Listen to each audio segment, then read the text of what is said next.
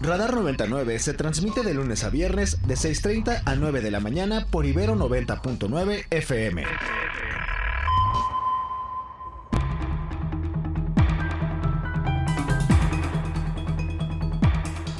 Bueno, y vámonos hasta eh, Estados Unidos, hasta Washington con Ariel Muchachos, a quien le agradezco que nos acompañe. Ariel, ¿cómo estás? Qué gusto saludarte. Con mucho gusto saludarte siempre, querido amigo Mario. De verdad que es un placer hablar contigo y, dirigirme a tu, a tu audiencia. Muchas gracias, Ariel. Siempre un gusto recibirte aquí. Oye, queríamos tocar base contigo porque hemos estado atentos con tus crónicas y con tu trabajo a lo que ha pasado en Estados Unidos por ejemplo, en el segundo debate que sostuvieron ahora los republicanos. Y bueno, parece cantado que México va a ser uno de los temas protagonistas del proceso electoral, Ariel.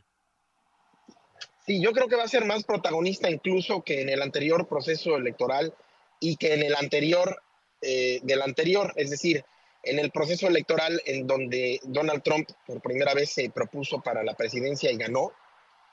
Eh, ahí México pues tomó protagonismo de manera negativa eh, por eh, las, eh, los infundios de, Donald Trump y todo esto, pero después ya cuando resultó electo Joe Biden, pues durante esa campaña, Donald Trump siguió pegándole a México. En esta ocasión, digo que se va a poner peor, porque ya hay en la opinión pública y sobre todo en la opinión pública republicana, una un posicionamiento ya muy sólido, por desgracia, de estos estereotipos negativos hacia los mexicanos, mm. hacia el gobierno de México también, y de las, entre comillas, soluciones o propuestas para los principales problemas percibidos aquí en la opinión pública.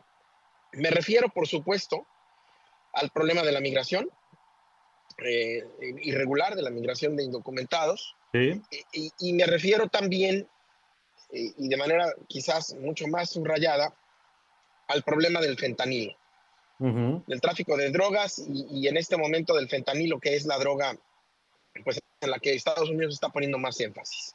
Si ustedes vieron el, el, debate republicano, como, como seguramente eh, así fue, eh, los candidatos, si bien le tiraron a Donald Trump la mayoría de ellos, hubo uno que, que, eh, que lo, que, digamos que, así, que, que, está de acuerdo con él, incluso me parece a mí que, eh, me estoy refiriendo a Verasuami, me parece a mí que hasta quiere ser el vicepresidente de Donald Trump eh, y está por ello ahí haciendo la barba, como decimos en México, pero fuera de Verasuami, la verdad es que todos de una u otra manera le han tirado a Donald Trump para poder posicionarse ellos mismos. Sin embargo, eh, el, caso es que todos y cada uno de ellos, sin excepción, han retomado ya y han hecho suya la propuesta, por ejemplo, del muro, de continuar con el muro mm. en la frontera, la propuesta de que los hijos de indocumentados aquí en Estados Unidos no tengan derecho a la nacionalidad. Y todo eso ya se da por hecho, ya es de cajón. Ya cualquier precandidato que quiera tener por lo menos un 1% de, de posibilidades en su aspiración a la presidencia, tiene que asumir eso como parte de, de la base de sus uh, propuestas. Ahora, y eso pues habla de que, de que, de que ya, eh, digamos, la situación de imagen, de reputación, pero también eh, la situación de México como piñata en Estados Unidos está plenamente posicionada y solidificada. Y luego, claro. y luego, y luego ya ahora ya están construyendo sobre esa base, construyendo una política destructiva, pero construyendo sobre esa base una política de odio, eh, una política de división, que para muchos es solo una retórica. Hay que recordar que esto mismo decían esos muchos cuando Donald Trump, eh, pero para otros es un, un cambio ya de nivel de lo que están dispuestos a hacer respecto a México. Porque los candidatos republicanos pues propusieron, por ejemplo, eh, militarizar ya la frontera y lo que es peor, mandar tropas a México. Ninguno de ellos tiene posibilidades en este momento y no se ve cómo las vayan a tener, salvo que algo drástico cambie, ninguno de ellos tiene posibilidades de llegar a la candidatura a la presidencia por el Partido Republicano y mucho menos de llegar a la presidencia. Por lo tanto, pero eso te muestra, pues, cómo está eh, en, la, opinión pública posicionados los temas y cómo está la aceptación y la misma demanda en la opinión pública por este tipo de, de, políticas antiinmigrantes y de eh, intervencionistas eh, y, de, y de odio. De acuerdo. Oye, en nada más frente a esto que nos describes, Ariel, que aparte bien pones el acento en que van por lo menos, van muchos años, pero por lo menos los últimos ocho años, digamos, de los últimos dos procesos electorales, el del 16, el del 20 y el del 24. Y te pregunto, México como país, el, el gobierno mexicano, ¿ha hecho algo en estos años eh, para tratar de revertir o contrarrestar estas narrativas de las que nos estás hablando, los que están sirviendo hoy de base para este discurso? Mira, eh, en, términos de las, eh, del narcotráfico y del fentanilo, muy poco. El, gobierno de Estados Unidos se ha encargado de estar duro y dale, pidiéndole a México más compromiso. Cierto es que el gobierno de Estados Unidos no ha atajado eh, como, como debe el tema de la demanda, por ejemplo. Cierto es que en términos del fentanilo, las farmacéuticas estadounidenses tienen un enorme rol en, el problema y en, que se haya, no solamente en el surgimiento de, los opiáceos uh, opioides eh, sintéticos, sino también en el problema de la generalización del uso del fentanilo. Eh, y cierto es que también está el lado B de esto, que es el tráfico de armas eh, que, Estados Unidos está por primera vez quizás tratando de, combatir. Pero más allá de ello, la verdad es que el tema del narcotráfico pues se ha, se ha quedado corto en términos de compromiso y de acciones de parte del gobierno mexicano, aún a pesar de la reciente extradición de Ovidio Guzmán y todo, porque una golondrina pues no hace verano, Mario. Entonces, eh, eh, yo creo que en ese sentido el gobierno mexicano tendría que hacer más. Y en, los otros sentidos, el tema de migración, por ejemplo, ahí sí es un tema compartido que la misma canciller me decía ayer en la tarde en una entrevista que le hice, eh, me decía que, que, México y Estados Unidos no pueden solo con ese tema. Y ahí es, es evidente que es un tema regional, cuando menos, que es una tendencia también mundial y que esto proviene pues de los malos gobiernos en Centroamérica y, en eh, muchos de los países que envían eh, migrantes a, Estados Unidos, eh, que los orillan a migrar, no por elección, sino por necesidad. Y México está incluido entre ellos, pero marcadamente yo creo que la situación de México pues, es de las menos peores comparado con otros países. Entonces, en términos de la migración, pues ahí hay una cuestión compartida. Y eh, obviamente ya. están las otras cuestiones, la economía y eso, en donde hay disputas muy importantes, pero los, los discursos, las mañaneras y algunas de las aseveraciones, por ejemplo, del presidente López Obrador, pues no, no ayudan eh, en términos de, de, la relación bilateral. Hay otras que sí, eh, dependiendo del tema y del momento, y de, y de los hechos, de las circunstancias. Eh, y bueno, con esta nueva canciller parece que hay un tono conciliador, eh, respetuoso. Eh, no lleva mucho tiempo en el cargo, pero lo que hemos podido ver aquí es, es que, digamos, sí hay, sí hay un tono conciliador, aunque también ha, ha, hecho señalamientos en términos de lo que Estados Unidos debe hacer más. Claro. Bueno, pues ahí está el tema. Ariel, te agradezco como siempre la oportunidad de conversar y seguimos atentos a tus reportes. Igualmente, Mario, te mando un abrazo a ti y al auditorio. Buenos días.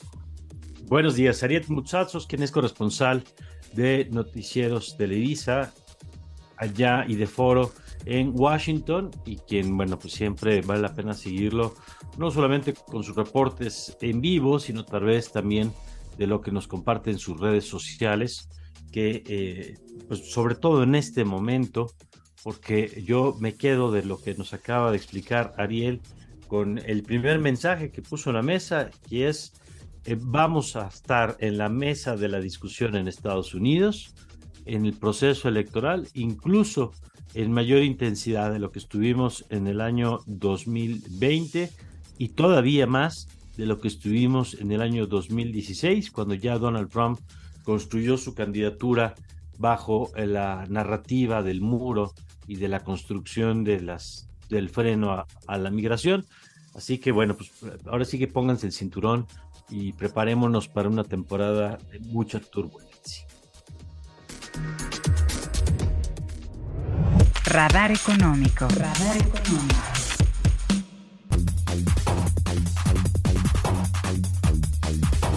Y ahora nos vamos con el radar económico con Alfonso Cerqueda. Muy buenos días. Hola, ¿qué tal Ana? Muy buenos días, muy buenos días Mario. Un saludo a nuestro amable auditorio. Esta mañana en el radar económico les cuento que después de dos meses con un buen ritmo en la creación de empleo, el mercado laboral enfrentó un nuevo bache al registrar en agosto la pérdida de 269.600 puestos de trabajo, esto de acuerdo con la encuesta nacional de ocupación y empleo que elabora el INEGI.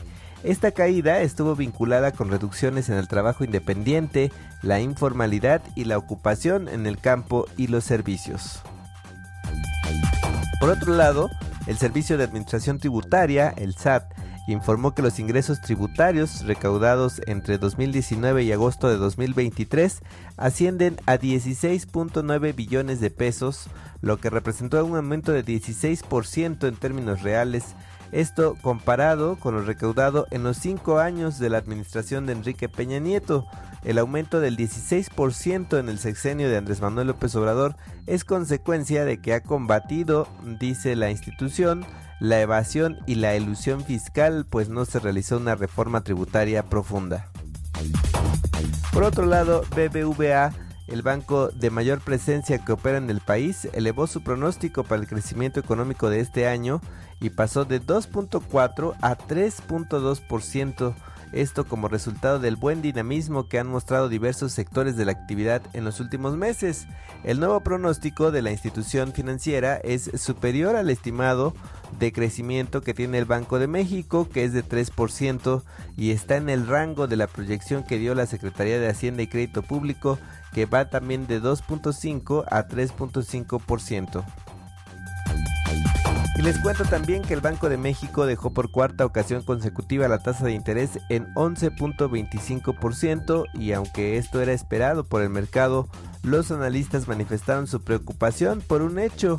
Esto responde al ajuste de las expectativas de la inflación. Los pronósticos de las inflaciones general y subyacente se ajustaron al alza para todo el horizonte reflejando una disminución más gradual a la anteriormente prevista y también se anticipa que la inflación converja a la meta en el segundo trimestre pero de 2025, así lo reveló Banjico en su comunicado. Y finalmente les cuento que el Bitcoin esta mañana cotiza en los 26.900 dólares, mientras que un dólar nos cuesta 17 pesos con 40 centavos. Hasta aquí lo más relevante en el radar económico, que tengan un excelente fin de semana. Radar 99.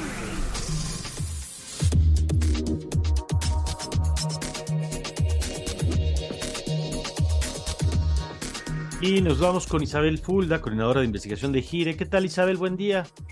Hola, ¿qué tal Mario? Buenos días.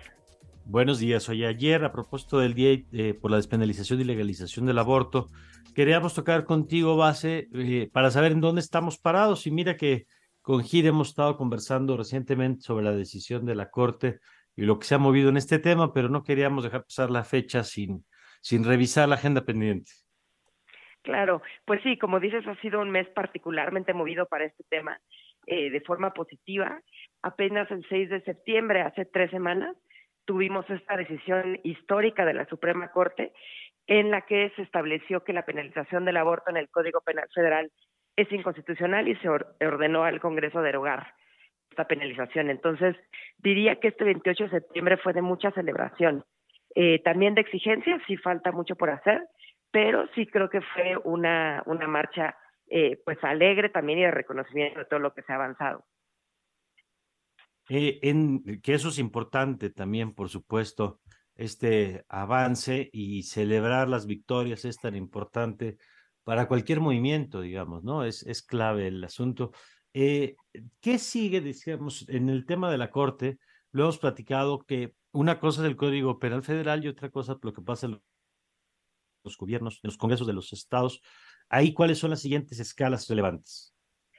Eh, los siguientes pasos, bueno, en primer lugar, en, en términos federales, eh, una vez que se publique eh, la sentencia y se le notifica al Congreso, el Congreso todavía tiene que derogar.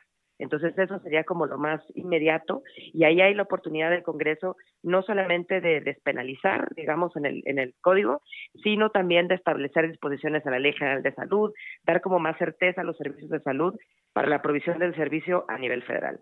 Y después, pues, sí, eh, a nivel local, 20 códigos penales todavía establecen esquemas eh, pues de penalización absoluta del aborto. Entonces, lo que sigue a nivel local es que eh, pues se, despenalice, eh, al menos hasta las 12 semanas, que es como está en, la mayoría de, de, los demás casos. Y diría que también estamos en un momento en el que a nivel legal necesitamos despenalización en todo el país, pero ya empezamos a hablar eh, sobre implementación que es también todo, todo un reto, ¿no? Actualmente algunos estados tienen mucha experiencia, como la Ciudad de México, eh, y otros pues tienen ya pues cierto tiempo despenalizados, pero muchas barreras para el acceso al servicio. Entonces sí creo que empezaremos eh, a hablar de manera mucho más seria, sobre todo con los servicios de salud federales, que, que son eh, evidentemente importantes en, en dar servicios de salud a la población, en cómo es que se va a asegurar que de hecho se acceda al servicio. Isabel, buenos días, ¿cómo estás? Te saluda Ana Jasso. ¿Existe alguna otra referencia en el mundo, por así decirlo, en algunos países donde eh, ir a abortar no eh, precisamente, o sea, bueno, a lo que quiero llegar es que se aseguro que sí existan algunas normas establecidas que no sufra la mujer en el sentido de que tenga el riesgo a que sufra ah, pues algo que no debe de pasar en, durante el aborto? Claro, eh, sí que Ana. Pues yo creo que algo bien importante es que tenemos ejemplos ahora muy cercanos de Latinoamérica. Eh, creo que cuando se despenalizó en la Ciudad de México, los ejemplos que teníamos eran eh, en Europa, en Estados Unidos, pero realmente no tenían el contexto que tenemos en México y ahora pues más recientemente hemos visto esta ola verde en, en países eh, pues hermanos. En el caso de, de Argentina se despenalizó el aborto eh, hace, hace unos tres años eh, y han tenido una buena experiencia también de acceso al, al servicio, de ver cómo pues cambia el panorama eh, para las mujeres una vez que esto ya no es un delito.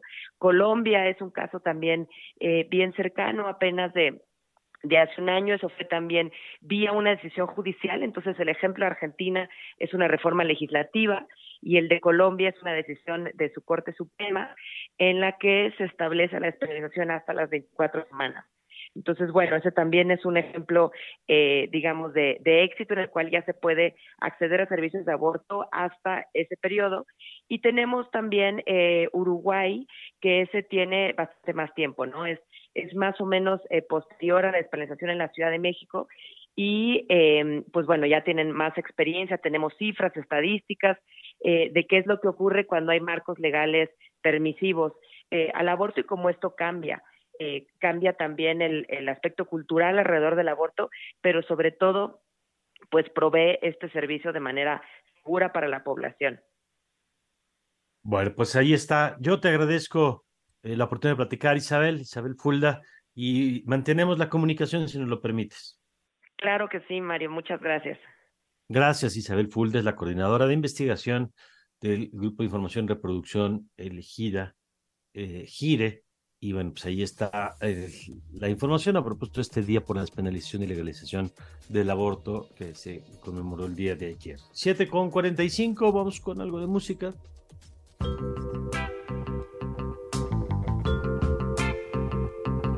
Y ahora para seguir vamos a estar escuchando, ojalá les guste, esta canción se llama Give Me Another Day de Jalen Ngonda.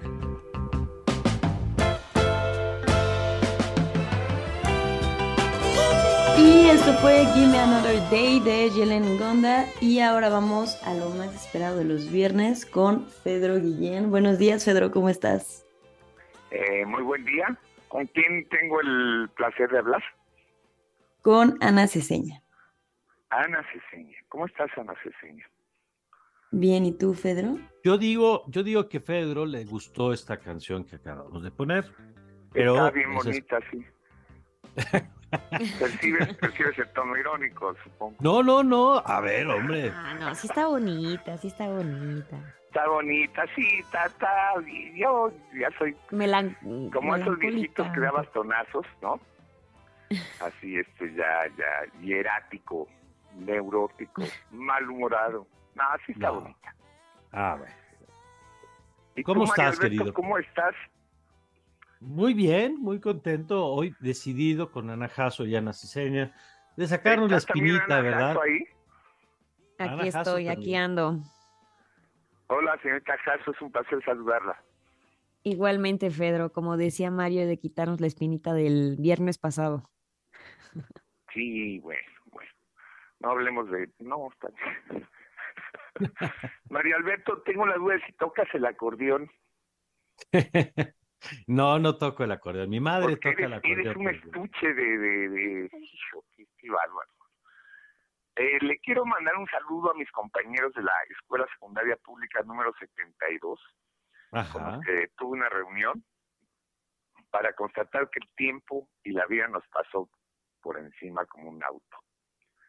Sí, no, ya, ya no somos lo que éramos. Este, no reconocí a la mitad, por ejemplo, Ajá. ellos no me reconoció a nadie, entonces pues ahí va, ¿no? ok. Pero hoy no vamos a hablar de eso, muchachos. No, ¿de qué vamos a hablar hoy? Eh, voy a inaugurar un baño en el jardín. Bueno, ya lo inauguré. No está listo, pero Ajá. ya lo inauguré. ¿Le suena? Muy bien. Este, Este, sí, sí, creo que hemos visto lavabo, algunos, Corté listón, pero pues este, ya estará hemos algún día, visto ¿no? algunos casos de eso últimamente, sí. Muy bien. Bueno, me van a contestar, si son tan amables, ¿cuánto duró la edad de piedra? ¿Era de piedra? 7500 años. No, tres millones de No, Si no me- Dan mil años. Había una diferencia. Si no me 3.500 pasé. Era poquito, ¿no? Comenzó hace unos 3 millones de años y duró millones hasta hace años, unos sí, sí, sí. sí. Ajá. 40 mil años. Ok. ¿Por qué el Homo heidelbergensis o bergensis se llama así? ¿Y en qué periodo vivió?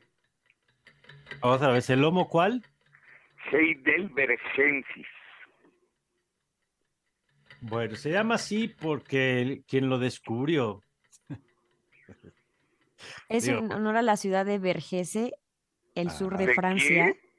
¿La ciudad de qué? de Be- Vergese, ¿Eh? ¿No? ¿La ciudad de qué? De, ver- de- de- De ¿eh? Heidelberg, de Alemania. Ah, es que es alemán, ¿no? Alemania, Hasta ahí vamos bien. ¿Cómo se llama la ciudad? Por, por la ciudad, pues. La, Heidelberg. la voy a decir en alemán, digo, para, Ah, no. para donar. Heidelberg. Ah, muy bien, muy bien. Voilà. ¿En qué periodo vivió? Eh, hace más de Mm. 600 mil años.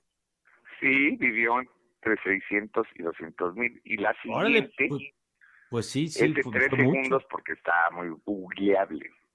Era uno de los homos eh, de, un, de una talla eh, singular. ¿Cuánto medía? Tres segundos. 1.75. ¿Cuánto? 1.75. Sí, es correcto. Muy bien, Alberto. Esa es una estatura anómala para un homo. Pues Un sí, porque eran más antiguo. Chicos, ¿no? Eran muy altos, sí. El promedio de, de altura de estos muchachos era de unos 75 en varones, ¿no? Ok. Ok, ¿con qué se relaciona la palabra lítico? Piedra. Correcto. Ay, ¿no? sí, rapidísimo. Bien, se enseña bien. ¿Y por qué el litio, que es un Sí. elemento químico, se llama así? Eh, porque Ay.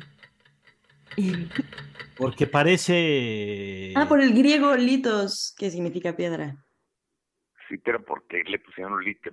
Acuérdense que los elementos llevan Es el- nombre asociado a algo. Hay el Porque mercurio, parece, en honor a los Curie, el einsteinio, en honor a Einstein. Mm, porque se parece a piedras como cal, como blancas, como... Porque el, el, porque fue el descubierto metal, en un el mineral. es un metal, se encontró Ajá. en un mineral, Ok, ¿ok? Por eso se llama litio. Ahí van, ¿eh? Ahí van, ahí van.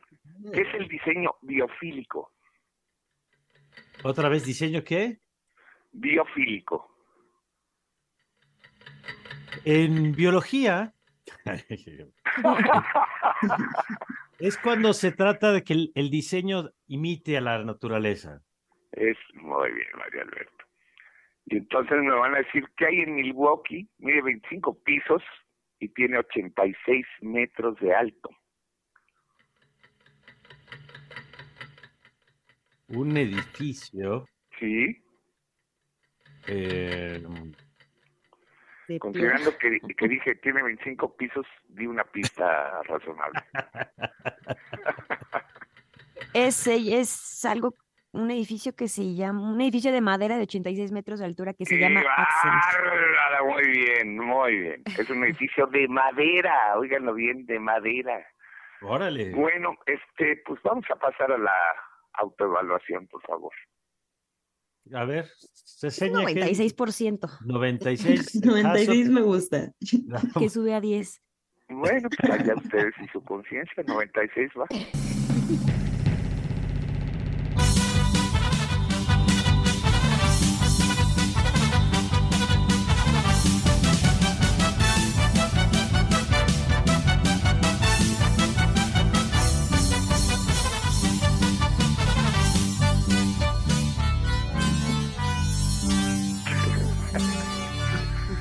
Están tan satisfechos, muchachos. Muy bien. Muy bien, está bien.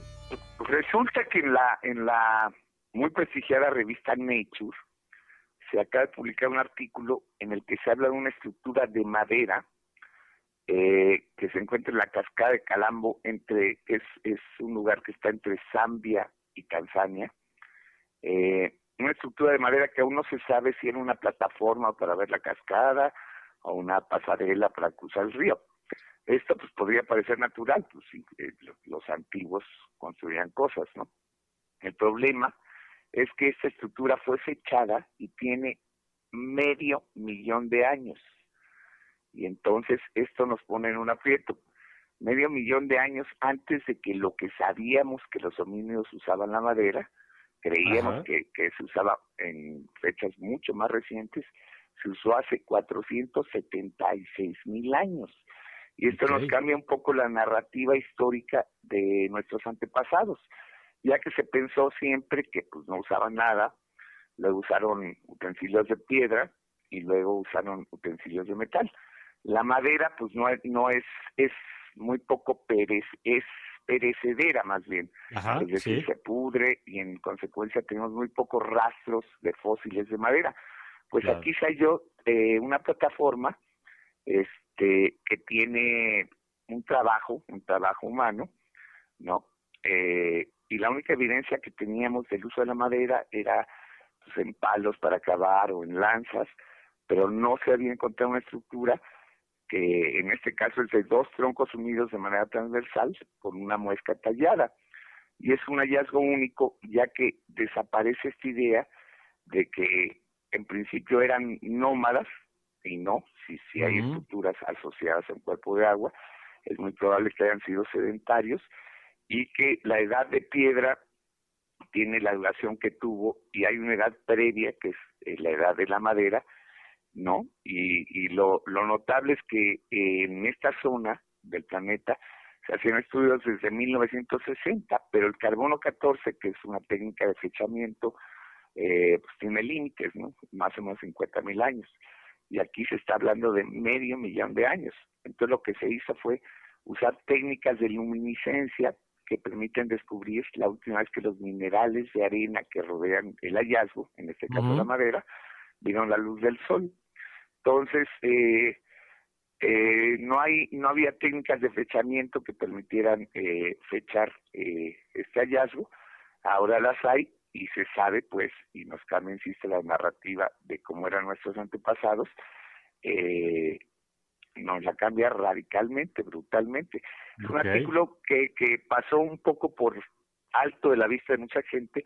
Es un artículo que se publicó en Nature, en Scientific American, y que demuestra que nuestros antepasados de hace medio millón de años, entre ellos el Homo heidelbergensis, eh, tenían esta capacidad. De hecho, el Homo heidelbergensis se halló en Alemania, pero salió de África, por supuesto. Recuerden la diáspora que, que hubo de homos desde el centro de África hacia el, Europa, hacia el norte, y que se han hallado pues, en Francia, en España, en, en Alemania, etcétera, ¿no? Entonces es una nota que, que, insisto, nos cambia la narrativa histórica y eso es lo padre de la ciencia, que la ciencia va descubriendo cosas y nos va redefiniendo lo que sabemos y lo que, creíamos una certeza, pues no lo es más. En la edad de piedra se tiene que redefinir a partir de este hallazgo. Oye, y lo importante de que se construye a partir de la evidencia, ¿no? Es decir, tú tienes tu explicación del mundo, pero si la evidencia te, la contradice, pues no dices, eh, eh, dejemos de lado ese datito que nos echa a perder lo, lo bien que nos había quedado, no, te obliga a replantear el asunto y decir, bueno, que no tuviéramos evidencia no quiere decir que no hubiera existido, ¿no? Y, y, y seguro pues, a partir de lo que nos estás contando habrá muchos nuevos estudios y planteamientos. Exacto, este, tiene razón. La ciencia no es Maussan, ¿no? La ciencia es algo que reconoce eh, que se puede modificar lo que se sabe a partir de la evidencia. Y esa es una de las grandes virtudes. No es un acto de fe, es un acto en el que la evidencia nos va, nos va cambiando una percepción. Y en este caso, insisto, hay una percepción dominante de que no sabían nada, luego se pueden utilizar piedras y luego metal. Pues no, utilizaban la madera hace medio millón de años y probablemente no eran todos los nómadas que se piensa que eran, porque aquí se habla de un asentamiento humano hace medio millón de años. Entonces, pues bueno, eh, seguramente las investigaciones se orientarán un poco más hacia, hacia el uso de la madera, eh, las movilizaciones humanas eh, de nuestros ancestros, y pues me pareció interesante compartirlo con ustedes, muchachos. Muy bien, pues muy interesante. Gracias, Pedro. No tiene nada que agradecer, les mando un abrazo como siempre. Gracias, Pedro Carlos Guillén. ¿Y con qué vamos? Nos vamos a ir a un corte, pero quédense con nosotros. Ya saben, comuníquense al 55 529 25 99. Vamos y regresamos aquí a Radar 99.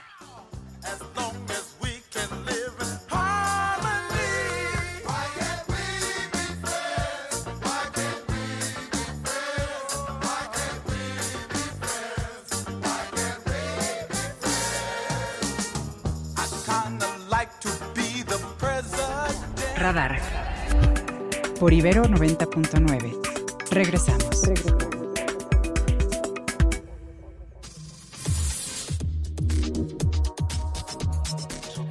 lamentable como el de los jóvenes de Ayotzinapa desaparecidos con fines politiqueros. Estaba en esas reuniones o había participado Harfush. Él dijo que sí, porque es cierto, pero eso es distinto a que haya participado en la desaparición de los jóvenes. Lo que pasa que como estamos ahora en temporada electoral, pues ya todo es noticia.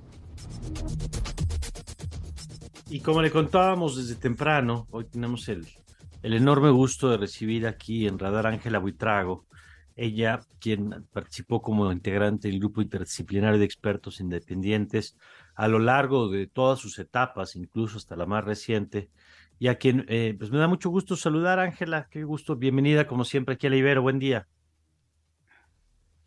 Mario, gracias, gracias y me alegra saludarte también. Muchas gracias por el espacio. Antes de entrar a, a los detalles de la investigación, ahora que el presidente López Obrador ayer cuestionaba un poco el trabajo del GIE y cuestionaba al fiscal eh, reciente que, que, llevó el, caso por parte de la fiscalía. Yo quisiera nada más detenerme en una cosa un poco más personal, Ángela, que es que a lo mejor la, pues mucha gente no sabe en lo personal qué significó para los integrantes del GIEI este proyecto que les llevó pues a cambiar su vida durante un buen rato, a cambiar su residencia y, a involucrarse en un plano pues, muy personal. Eh, después de tantos años trabajando con estos temas de justicia, Ángela, ¿qué significó el caso Ayotzinapa? Mm, Mario, significó una apuesta por la justicia, por la verdad y por la reparación de los padres. No importó ninguno de los hechos que has mencionado, que además son hechos muy fuertes. Estar ausente de tu país en épocas especiales, en circunstancias especiales, por tratar de buscar elementos para completar una investigación tiempos de pandemia en donde estaba más fuerte la pandemia también y el GIEI estuvo presente tratando de buscar investigación, pero digamos que esto nada es comparable con lo que han hecho los padres y las madres en términos también de estar buscando durante nueve años a sus hijos. El GIEI tiene un compromiso o tuvo un compromiso profesional y un compromiso personal, sobre todo de permanecer a pesar de las campañas de desprestigio que ya sabemos cómo se elaboraron, de las amenazas, de los acosos, de eh, las exposiciones mediáticas. El GIEI también permaneció a pesar de eh, la salida del 2016 y regresó ante la petición misma de los padres, sobre todo de los padres y madres y obviamente también del actual gobierno en términos del año 2020. Eh, yo lo que te puedo decir es que los informes del GIEI reflejan todo el trabajo que se hizo todos los soportes que hay que permiten confirmar lo que hoy dicen los padres, que permiten mostrar que después de nueve años no hay una sola sentencia condenatoria por los hechos de los desaparecidos y que puede decirse también, como lo reconoció el mismo presidente, y basta simplemente mirar las mañaneras en donde reconoció que el trabajo del GIEI fue muy bueno y además aportó mucho y es un trabajo que él dijo había sido un gran aporte para el país. Eso lo dijo el presidente no hace unos siete meses, seis meses, exactamente cuando ya estábamos anunciando nuestra salida precisamente por las circunstancias que mencionamos en ese momento. Así que yo te puedo referenciar eso. Y sobre esos supuestos, pues eh, los informes son la muestra clara de lo que hizo el GIEI, de lo que trabajó el GIEI, de lo que aportó el GIEI que lo único que pensaba, piensa y seguirá pensando es que los padres necesitan saber qué pasó. Claro. Hay eh, algunos asuntos muy puntuales que me gustaría conocer su perspectiva, Ángela. Uno es el tema de si el ejército entregó o no toda la información que tenía, que me parece que es uno de los puntos en este aniversario en particular que se colocó en el centro de la discusión. El ejército y el presidente que ha asumido pues la defensa de la, de la posición del ejército ha dicho que ya entregaron todo lo que tenían que entregar. ¿Es así desde la perspectiva de la investigación? No, no es así. Y precisamente yo quiero aclarar esto porque esto no es un tema de confrontación ni es un tema eh, de generar más ruido, porque la, la investigación se está desviando a estos temas que me parecen desgastantes. El informe del GIEI más lo que nosotros podemos decir está documentado la ausencia de información. Y te voy a explicar muy brevemente por qué. Cuando tú te das cuenta que todas las entidades, y en particular Sedena, hace un registro secuencial de documentos frente a hechos, si tú tienes el número 1 y después te dan el número 30, quiere decir que faltan 29 documentos entre el 1 y el 30. Si además el documento uno que te entregan o el documento 30 que te entregan hace referencia a que eso mismo se trató en el 15, en el 14, en el 13 y en el 12, pues faltan el 12, 13, 14 y 15. Si además tú puedes verificar que la evidencia fotográfica salta en términos numéricos de la 1 a la 30 igualmente, pues te faltan las fotografías de la 2 a la 29. Eso es matemática sencilla pero además significó muchos años para obtener esa información que nunca se pudo obtener al principio y que por apertura de este presidente en particular se abrieron los archivos. Esto lo conoce claramente Sedena, pero que además hay información que no se dio sabiendo que existía, como son las sanciones a las personas que omitieron información, un capitán, un soldado e inclusive un coronel, que omitieron información de los hechos de la noche del 26 de septiembre es clarísima. Hay una investigación militar, está referenciada en nuestro informe, con número de erradicación, que abrieron una investigación en donde sabemos que se recepcionaron declaraciones de los vecinos de los lugares, de las personas que pertenecían a la clínica Cristina, de los militares y de todos estos elementos y que han negado recurrentemente Perdón, Mario, yo creo que todos esos elementos te permiten decir no solamente que falta, sino que la evidencia es abundante mm. en que falta información relevante. Nosotros hemos dicho y lo seguiremos diciendo, porque si hay una orden de seguir a los muchachos precisamente entregada por una, un oficio de el secretario de Sedena de esa época, en donde le ordena a todos los batallones y a todas las zonas militares que informen con fecha 25 de septiembre, es decir, un día antes de los hechos de, de la conmemoración de la toma de buses para la conmemoración de Tlatelolco, que sigan a los muchachos, no solamente sigan a los muchachos, tú sabes que estaban infiltrados, pero que sigan todos los actos que significa hablar de la conmemoración de Tlatelolco, que manden por escrito fotografías y datos permanentes de lo que va a suceder todos esos días para el viaje a México el 2 de octubre, pues tienes que decir que toda esa información está ahí nunca ha sido entregada.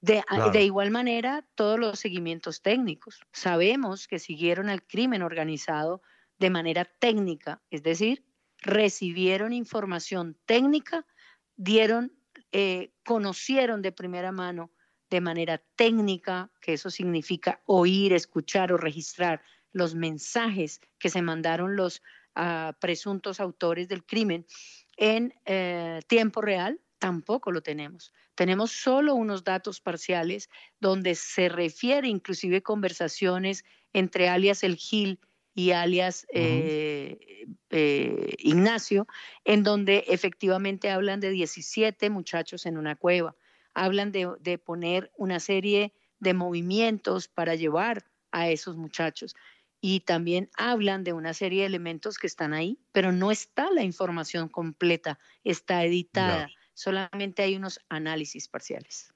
Oye, y el otro elemento que quisiera conocer tu perspectiva, este lo dejas muy claro de por qué eh, falta información, pero el otro es lo que ayer me sorprendió mucho de lo que dice el presidente, señalando que tienen que investigar al fiscal Omar Gómez Trejo eh, y hace una serie de afirmaciones el presidente que tenía vínculos con Emilio Álvarez y Casa, con el senador Álvarez y Casa, quien buscamos, pero ahorita anda de viaje, eh, yo que podremos hablar con él después, pero eh, la valoración que en tu experiencia se hizo desde el trabajo de esa fiscalía, ¿cómo la ves? Ahora sí que desde la experiencia que ustedes tuvieron de primera mano.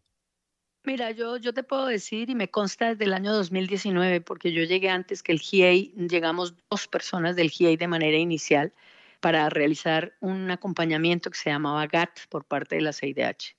Desde el 2019 hasta el 2022, que permanece Omar Gómez y permanecen los fiscales que hicieron esa investigación, se fue levantando una a una las evidencias con las cuales hoy es posible decir que se, judicializa, se judicializó aparte de los responsables, no solo de la desaparición, sino de la tortura, de los ocultamientos y de la obstrucción. No hay una sola prueba diferente a la que levantó esa unidad en compañía del trabajo que hizo el GIE y en compañía del trabajo que hizo COVAC. Y sobre esos supuestos, la información que se levantó por esos fiscales es lo que ha permitido que hoy se tengan algunas judicializaciones. Lo segundo, todo lo que se trasladó después de Chicago, que es, que es parte de la información, hubo una petición oficial del GIEI en el año 2020-21, en un informe preliminar que se hizo de la evaluación, entendiendo que las conversaciones de Chicago no estaban completas, entendiendo que era necesaria la intervención de la presidencia, y que se le pidió al presidente la eh, petición oficial al gobierno eh, estadounidense y así se hizo. Tenemos la prueba incluso de la tarjeta que se elaboró por parte del GIEI para hacer esa petición, que después completó Omar Gómez yendo directamente a Estados Unidos a traerse toda la información de todas las grabaciones que estaban siendo objeto de interceptación legal en el proceso de Chicago y de Illinois, Illinois, por la DEA. Sobre esos supuestos, entonces, decir que no se trabajó cuando toda la evidencia está ahí, es que esto no se levanta de la noche a la mañana.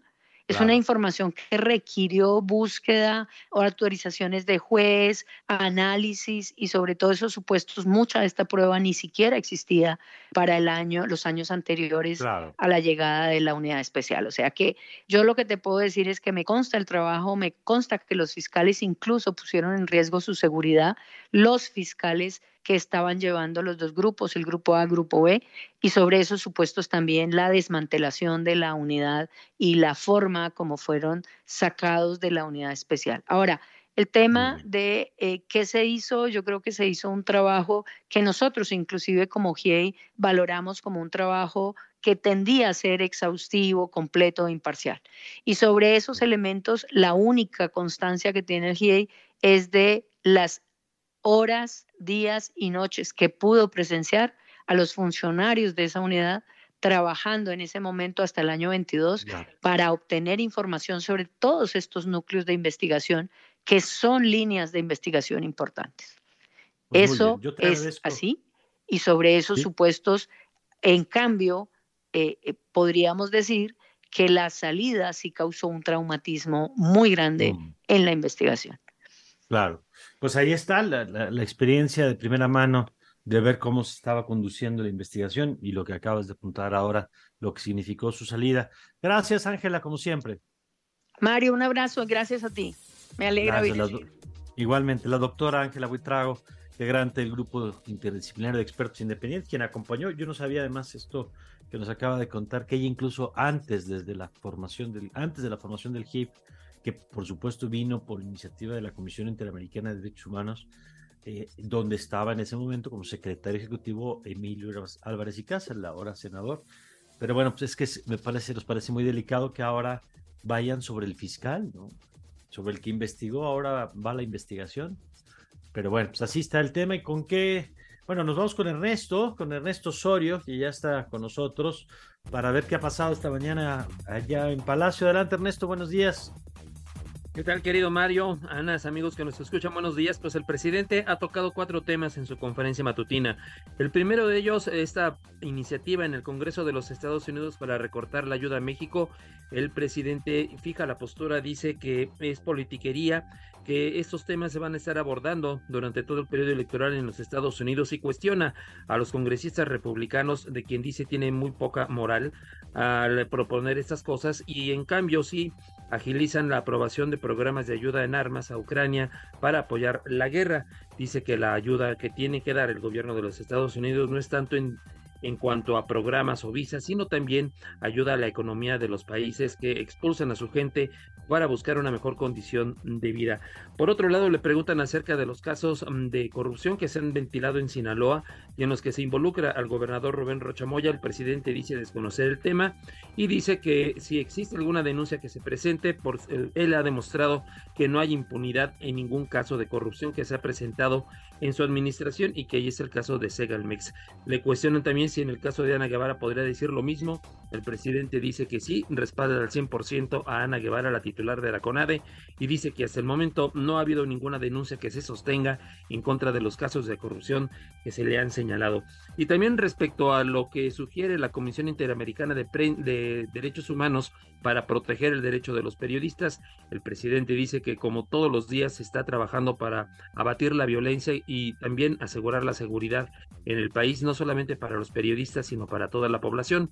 Cuestiona al periodista Joaquín López Dóriga por haber dicho y cuestionado el hecho de que el presidente solamente haya dedicado 40 segundos de su conferencia al tema de los adolescentes en Zacatecas, cuando él ha tenido cuatro días sobre este tema, dice, abordándolo en las reuniones de seguridad, pero bueno, de hecho, de eso no ha dicho nada.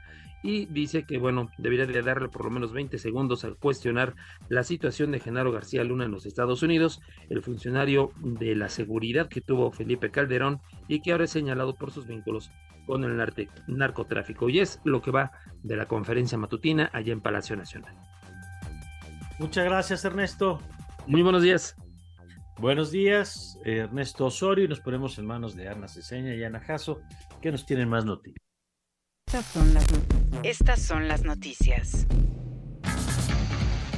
Les contamos que fueron exhumados un total de 17 cuerpos en las fosas clandestinas encontradas desde hace unos días en el Parque Nacional El Veladero, situado en la parte alta de la bahía del puerto de Acapulco, en Guerrero. Lo anterior fue detallado por la integrante de la colectiva Memoria, Verdad y Justicia, Socorro Gil Guzmán, quien desde hace unos cinco años busca a su hijo Jonathan Guadalupe Romero Gil.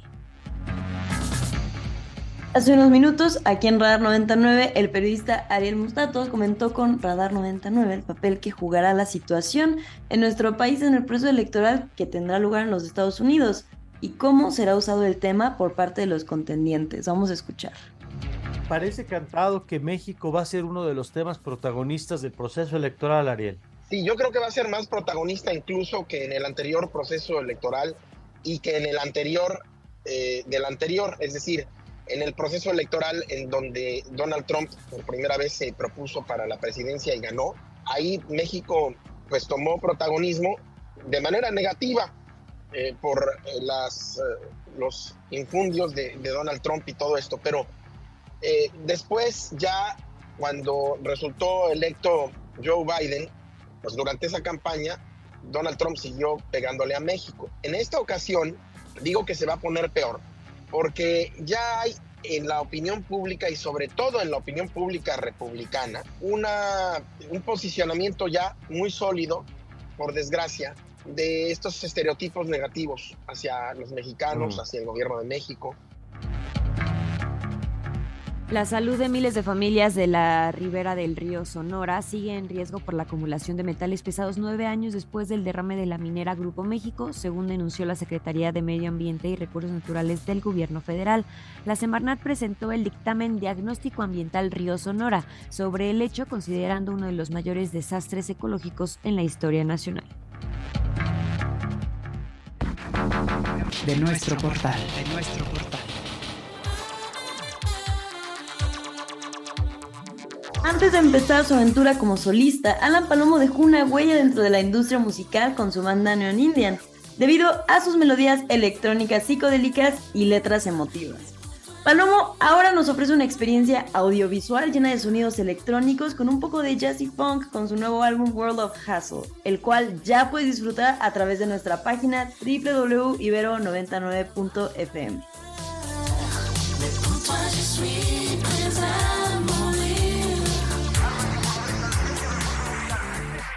El mundo a través del deporte.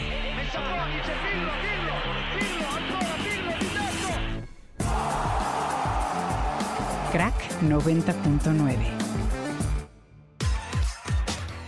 Y ahora sí nos vamos largos y tendidos con Crack 99 con Omar García. Hola Omar, ¿cómo estás? Buenos días.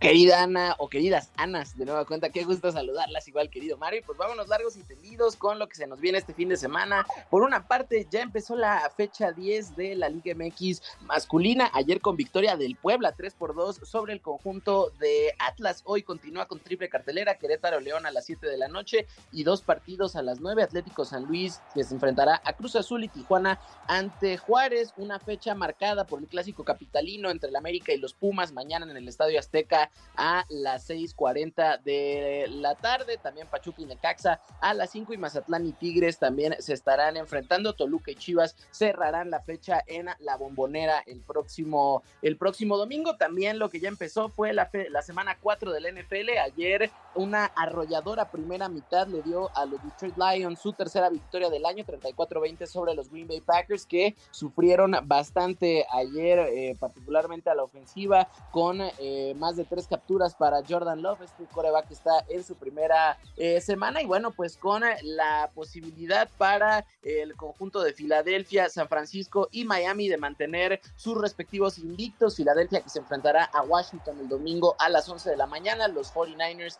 harán lo propio ante Arizona a las 2.25, mientras que eh, este conjunto de Miami que le metió 70 puntos a los Broncos el domingo pasado se enfrentará a los Bills en uno de los duelos eh, pues más llamativos de esta semana, justo dos equipos con posibilidad de postemporada. También hoy empieza el preolímpico de voleibol masculino donde México ya está instalado en Xi'an, allá en China, con eh, partidos ante Argentina, Bélgica, Bulgaria, Canadá, China, Países Bajos y Polonia en la búsqueda de dos boletos para poder instalarse dentro de la categoría allá en París 2024. También eh, el eh, Mundial eh, de Gimnasia Artística ya en Amberes, en Bélgica, ya arrancó con la delegación mexicana comprendida por Natalia Escalera, Cassandra Lustalot, Paulina Campos, Atiri Sandoval y por supuesto Alexa Moreno, la gran representante de la gimnasia en México, también con esta misión de poder entrar eh, vía equipos a la contienda allá en París 2024. Y justo ya que estamos hablando de Juegos Olímpicos, pues muy interesante, ayer que Polonia hizo su candidatura oficial para recibir los Juegos Olímpicos del 2036. De momento, México, Indonesia, Turquía y ahora esta nación están interesados en recibir estos Juegos Olímpicos que por supuesto marcan el centenario de una de las eh, de competencias deportivas más polémicas en la historia. En 1936 se disputó en la Berlín dominada por eh, la Alemania, por el Partido Nacional Socialista, ¿no? En la Alemania nazi. Entonces, eh, por supuesto, supone un discurso político bastante interesante. Y bueno, pues ahora Polonia se eh, mete de lleno a esta pelea por uno de los eh, de las candidaturas. Y para terminar, ya este es el último fin de semana que tendremos grandes ligas de béisbol con todos los equipos. Ya se nos acerca la postemporada y bueno, pues ya también acomodándose estos boletos. De momento, los Orioles de Baltimore con 100 victorias ya están cómodamente esperando rival. También los Rays de Tampa Bay, los Twins de Minnesota que ya conquistaron eh, la división central de la Liga Americana y todavía eh, la división oeste ahí en disputa. Tres equipos están buscando dos boletos. Los Rangers de Texas de momento con la ventaja, 89 victorias, 70 derrotas. Seguidito dos juegos abajo, los Astros de Houston que ya no tienen margen de error y los Mariners de Seattle, esto en la Liga Americana, mientras que en la Liga Nacional también en el este los Braves de Atlanta y los Phillies de Filadelfia ya están eh, eh, instalados en los playoffs, también los Brewers de Milwaukee de los que hablábamos y los Dodgers de Los Ángeles de momento todavía ahí en la búsqueda de otro boleto, los Cubs de Chicago y los Diamondbacks de Arizona. Muy bien, pues sí, ya la recta final. Vamos a ver cómo terminan asegurando, repartiéndose estos últimos lugares.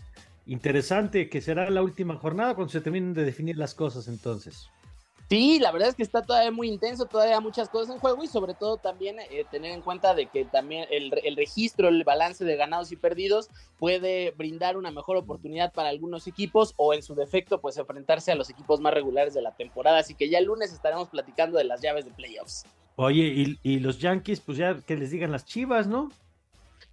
Pues la, la, verdad es que les fue hasta peor teniendo en cuenta que tuvieron un partido a mitad de semana que si bien eh, día de oficina, es complicado que la gente asista. La verdad es que sí fue una entrada raquítica la que tuvieron en su despedida pues en casa estos Yankees. Y pues bueno, en efecto, después de esta inversión multimillonaria que hicieron, de hecho, ahorita se habla que en la Gran Manzana todo el mundo está de capa caída. Los Jets con su eh, inyección de capital por Aaron Rodgers y demás integrantes, ahorita también padeciendo los Mets y los Yankees con más de siete figuras invertidas para esta temporada y pues también se van a tener que quedar sin postemporada y a verlo por televisión. Bueno, ya, pero ya vendrá una nueva temporada, ya vendrán mejores tiempos. Gracias, Omar, como siempre. ¿Y cómo, cómo te seguimos el fin de semana?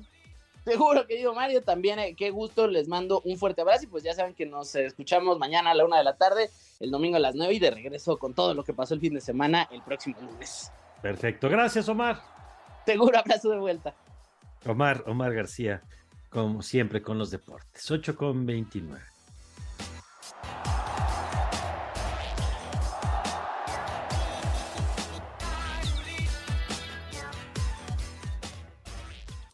Radar.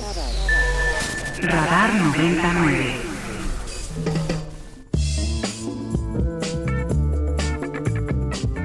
Bueno, y le contábamos que hoy es un eh, fin de etapa, digamos, de la dinámica que habíamos seguido estos años de eh, arrancar radar desde las 6.30 de la mañana hasta las 9 y a partir del lunes estaremos de 7 a 9 porque vamos a estrenar una nueva oferta de contenido eh, antes de arrancar radar.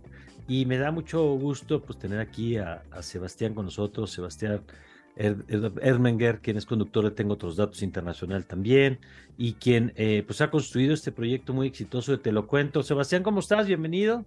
Mario, qué gusto saludarte, un gusto estar con, todo con toda la gente de Radar 90.9.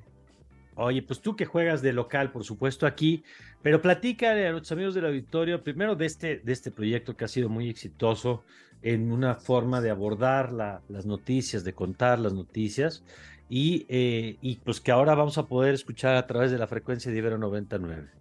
Así es, la verdad es que te lo cuento, ha sido una plataforma digital bastante fresca, bastante divertida hasta cierto punto para tratar de llevar información pues, clara, precisa, concisa de lo que está pasando en México y en el mundo. Y a partir de este lunes 2 de octubre, por iniciativa de, de Ricardo López Cordero, director de esta estación, empezamos a platicar, vimos que tanto Te lo cuento como 90.9 tenemos audiencias en común, nos interesa pues llevar la, la información de, de, la misma manera, de ser un, un, un, aliado, un instrumento de un periodismo explicativo, de tratar de ayudar a nuestras audiencias a entender lo que está pasando. Y pues decidimos pasar a partir de, de este lunes el podcast de Te lo cuento Teleca, que hacemos todos los días y que lo pueden encontrar en plataformas de streaming, ahora a las, a las 6.50 de la mañana. ¿Qué es, para quien no lo ha escuchado, qué, es lo que ustedes han construido en términos de cómo abordar un tema eh, que además pues, ha permitido llegar a audiencia que es, eh, pues, eh, que está interesada en entender los temas, pero para los que a veces los contenidos más tradicionales, pues, no parecen estar orientados. Claro, nosotros nos definimos como un medio nativo digital. De hecho, empezamos como una newsletter. Empezamos en 2016, la empezó mi jefa, la socia fundadora, Sofía Torres. Y a partir de ahí fuimos encontrando que a las audiencias mexicanas les interesaba esta forma, pues por decirlo de alguna forma, innovadora de contar las noticias con un tono más fresco, siempre tratando pues justo de disecar la información, desarticularla para poderla presentar de forma clara. Y a partir de ahí el medio fue creciendo, fue evolucionando. Eh, como, como buen medio digital, redes sociales es un instrumento pues fundamental para nosotros. Tenemos una comunidad importante en Instagram, en TikTok, donde llevamos la información día con día y a partir de ahí también evolucionamos a podcasts, a distintos formatos digitales y hoy la verdad es que afortunadamente mucha gente, como bien dices Mario, gente joven, gente que sí le interesa el mundo de las noticias, pero que tal vez no está en lo que llamamos usualmente el círculo rojo y que no está todo el día en Twitter, en X, viendo qué está pasando, los, los actores de, de conversación pública, qué están diciendo. Tal vez a esa gente que no está tan metida, te lo cuento, ha servido como un buen aliado, un buen medio para enterarse de forma rápida, precisa en la mañana de lo que está pasando y llegar a la oficina, llegar a la universidad, llegar a cualquier comida, reunión familiar, pues con cierta información clara de, de, lo que pasa en México y en el mundo, ¿no? Cuéntanos algunos de los temas, por ejemplo, de los, de los temas recientes que han abordado y que ahora podrán escuchar eh, a partir del lunes aquí en Ibero 99. Sí, sin duda, esta semana, como, como lo han pasado ustedes también presentado en, en Radar 90.9, pues el tema de Ayotzinapa ha sido, ha sido un tema fundamental.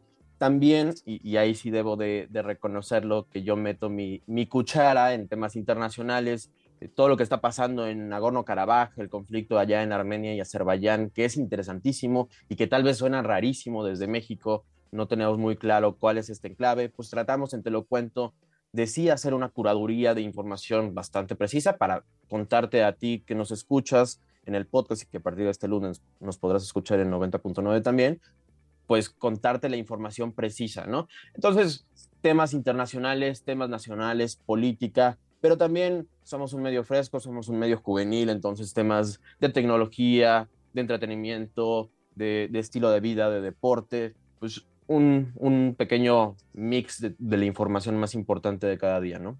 Muy bien, pues eh, estoy seguro que será un éxito como lo ha sido este proyecto ahora en esta colaboración. Y te agradezco, Sebastián, la oportunidad de platicar. Te seguiremos escuchando, por supuesto, también en Tengo tus datos internacional. Y hasta muy pronto.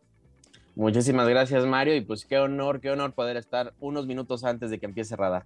Muchas gracias, Sebastián. Y bueno, ya lo escuchó usted, te lo cuento, lo va a poder seguir a través de Ibero 99 a partir de este lunes, unos 10 minutos eh, antes del arranque de radar, por ahí de las 6.50 más o menos. Ya sabe que ustedes todos desde temprano le estamos haciendo una oferta permanente de contenidos a lo largo de todo el día a través de Ibero 99, ya sea en el FM, en la plataforma en línea, a través del canal 1, del canal 2, que tenemos siempre programación musical también interesante, a través de la plataforma digital en la que usted puede encontrar nuestros podcasts, como esta colaboración, que a ver si la próxima semana platicamos también de este podcast que, podcast que estamos haciendo eh, desde Ibero 99 con, eh, con Exos, que eh, es muy interesante también esta alianza. En fin, pues que parte de la oferta que tenemos como siempre para todos ustedes. 8 con 36. Y nos vamos a ir un corte, pero muchísimas gracias a todos por sus mensajes. Nos escribe Rodri, dice, en estas elecciones los gabachos nos van a agarrar con como su piñata para hacer campaña. También nos escribe José Luis Vázquez. Dice que ojalá que Pedro tenga otra sección de anécdotas de la caja 14. Pedro siempre nos trae anécdotas de la caja 14. Edmundo, también muchas gracias por tu mensaje. Dice tren militar, aeropuerto militar, policía militar y próximamente Ciudad de México militar. Y también Julie Soto nos escribe buenos días, equipo de Radar 99. We Can Be Friends, bien la rolita que puso hace ratito Isra para irnos al corte. Dice, esta semana ha sido dura, fuerte, desoladora. Yo podría decidir no escuchar, pero ustedes profesionalmente deciden informar. Por eso les reconozco, les admiro, les animo a continuar. Muchas gracias, Julie. Recuerden que se pueden comunicar con nosotros al 55 529 25 99 en Twitter, arroba ibero 909 FM. Vamos a ir a un corte, pero regresamos con más información con nuestro queridísimo Sergio López con todo lo de tecnología. Ya regresamos aquí a Radar 99.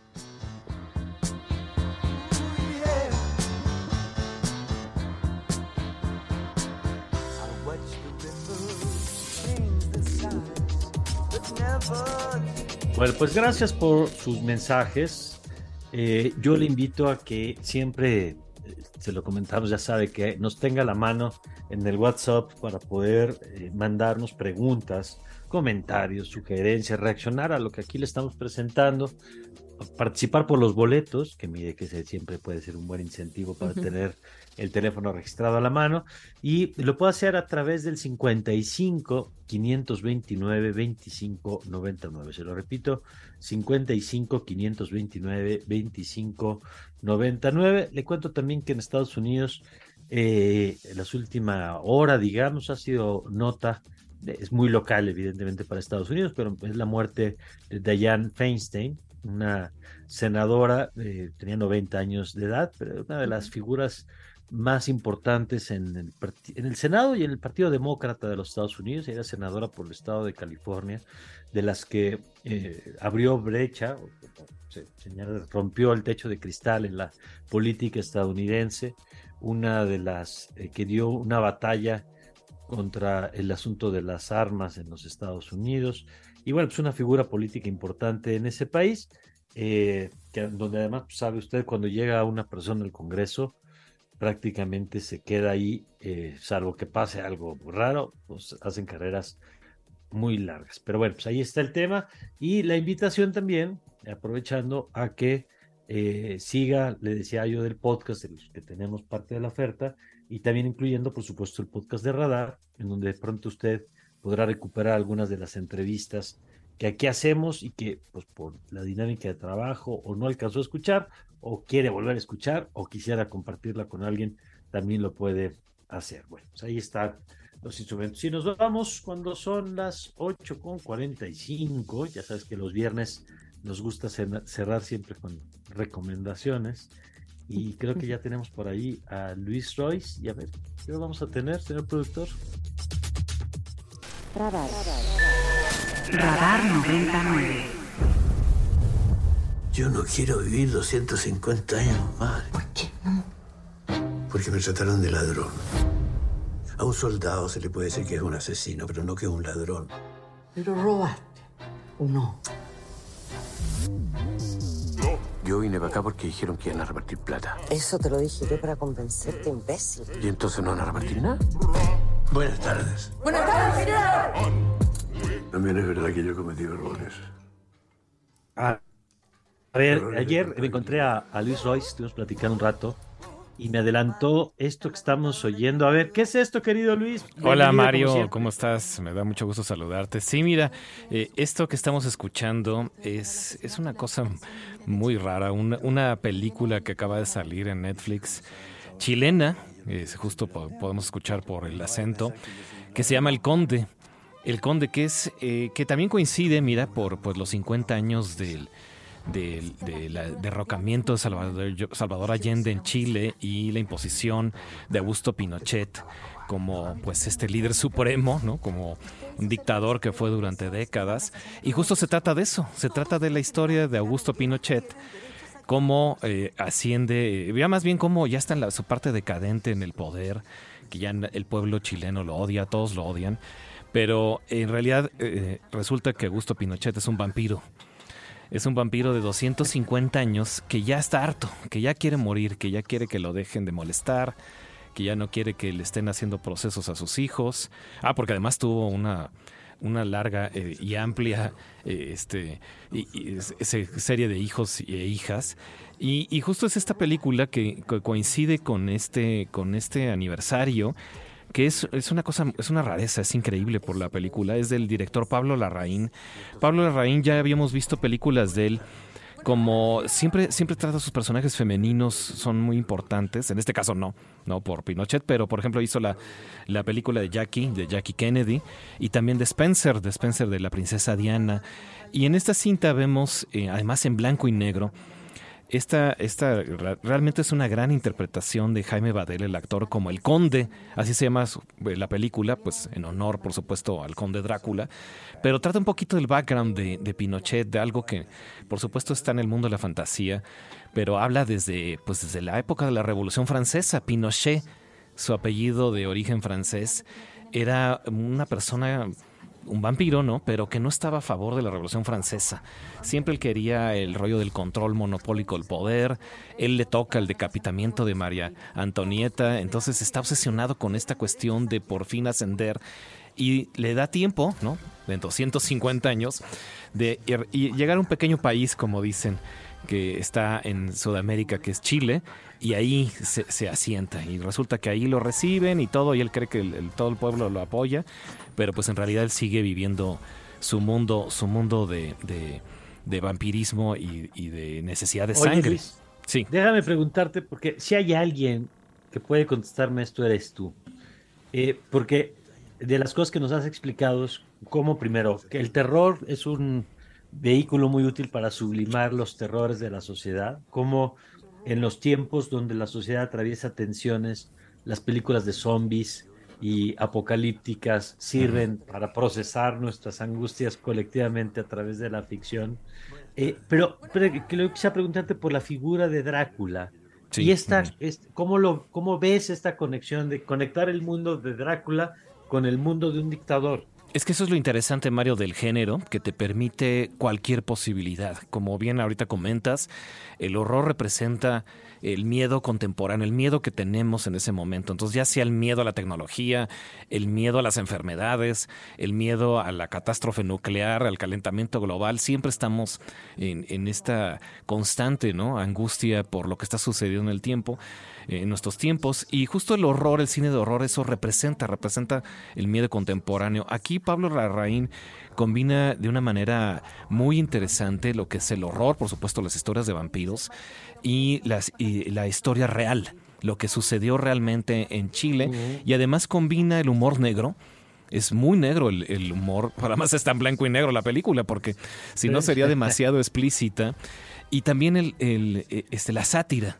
¿No? Algunos dicen, algunos han comentado que cómo puedes tratar un tema de ese tipo con la gravedad que, que tiene, eh, como lo fue la dictadura de Pinochet, con um, um, una comedia, una comedia de humor negro y un vampiro. Y precisamente esa es la manera de tratar un tema de este tipo. Al, a lo mejor algunos, algunos de nosotros acá en nuestro país no estamos tan cercanos ¿no? a lo que sucedió en Chile, pero ellos todavía siguen siguen este, viviendo este largo periodo que Pinochet tuvo en el gobierno y hizo que, eh, este, que bueno, que ahora está retomándose y además estos 50 años de este levantamiento armado, pues regresa, ¿no? Por ahí hay unos coqueteos en, en la política chilena que quieren regresar a esa época.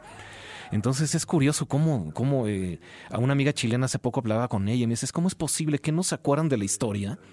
Y no, lo que sucede es que los chicos que ahora son votantes, pues no les tocó, no les tocó las peores épocas de los desaparecidos, no les tocó esa época de opresión, de falta de libertades civiles.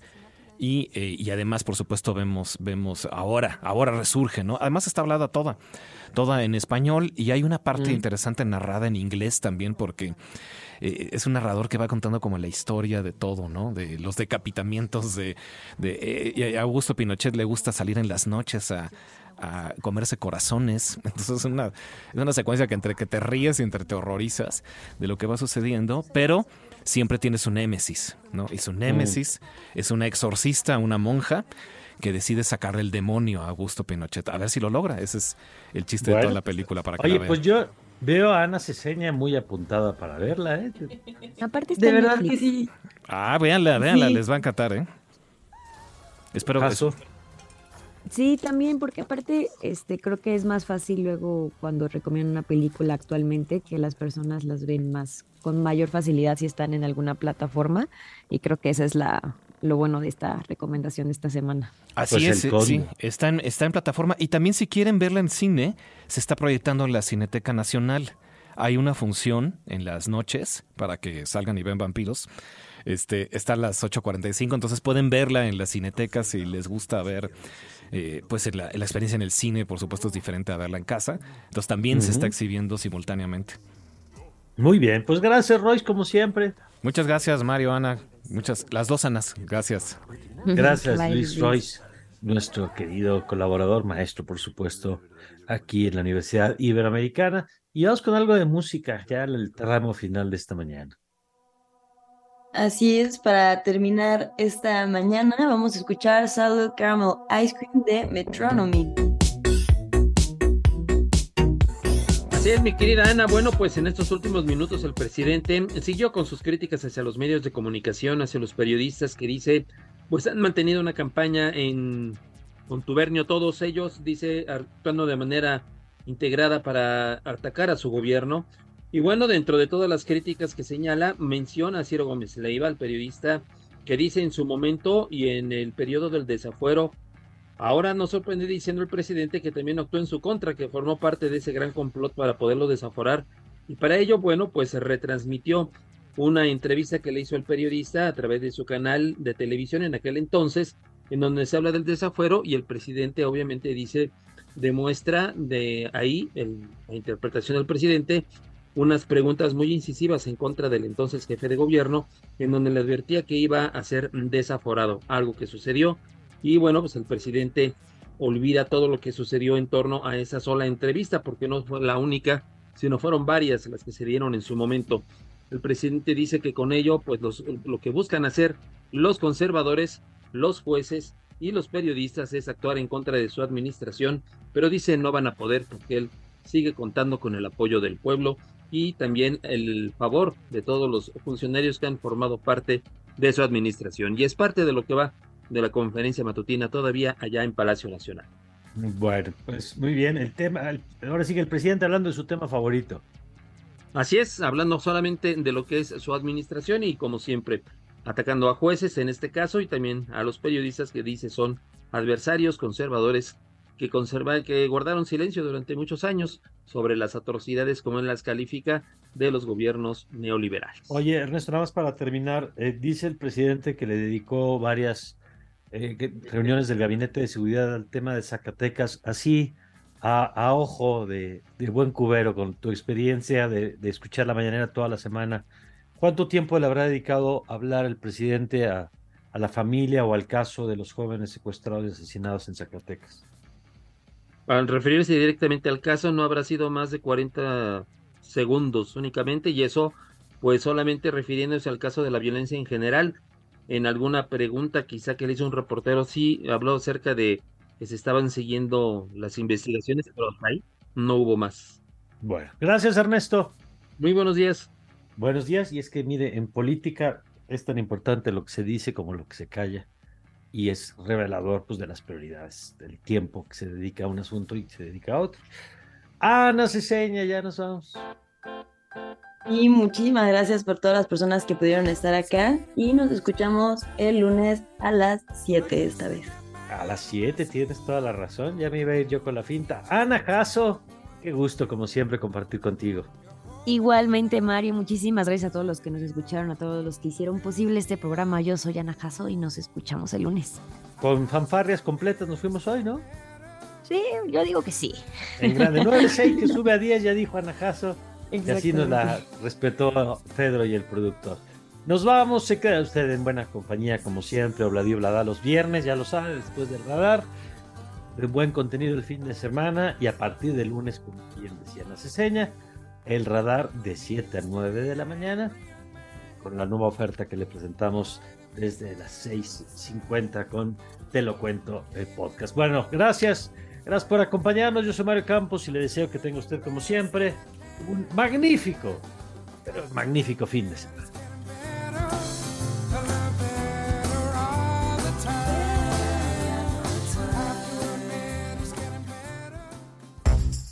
Ibero 90.9 presentó los acontecimientos del día y las voces más actualizadas. Todos captados por Radar 90.9. Escucha Radar 99, de lunes a viernes, de 6.30 a 9 de la mañana, por Ibero 90.9 FM.